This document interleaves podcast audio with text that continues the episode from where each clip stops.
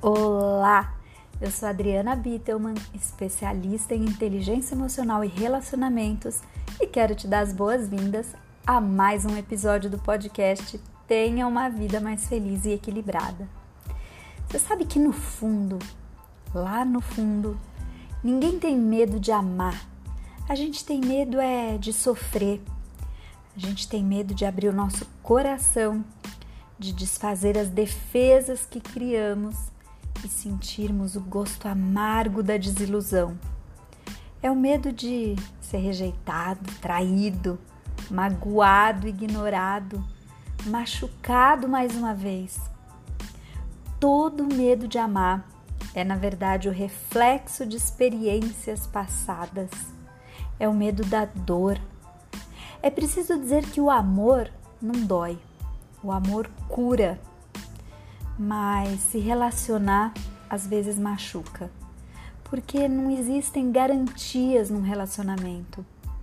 Toda relação é um descobrimento a dois, uma aventura íntima, uma dança com o seu próprio ritmo e nuances. Não há como saber o que vamos encontrar, nem como o outro realmente é. Toda relação é um mergulho no desconhecido do outro. Se relacionar é arriscar. Quem busca certeza para amar passa a vida sem sentir. É necessário ser um tanto sensível e vulnerável para amar, porque só assim temos acesso a esse sentimento. Quem se fecha para o amor por medo de sofrer, se fecha para si e para a vida. Se nega o direito de ser feliz e de viver o que há de melhor em si. O passado não precisa se repetir. O medo de amar não faz ninguém mais feliz, não previne dores, não realiza ninguém.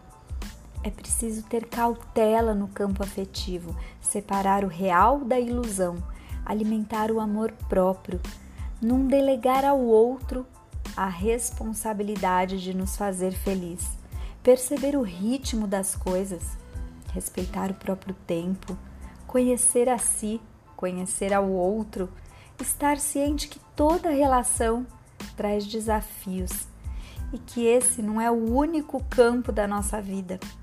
Para amar é preciso se permitir. Ninguém deve mergulhar no outro de olhos fechados. Apenas dar um passo à frente e estar aberto ao melhor e às novas vivências. Quanto mais nos fortalecemos internamente, menos nossos medos nos dominam.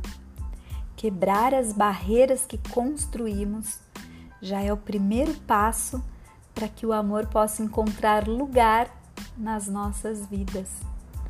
Um beijo muito especial Encontro você no próximo episódio.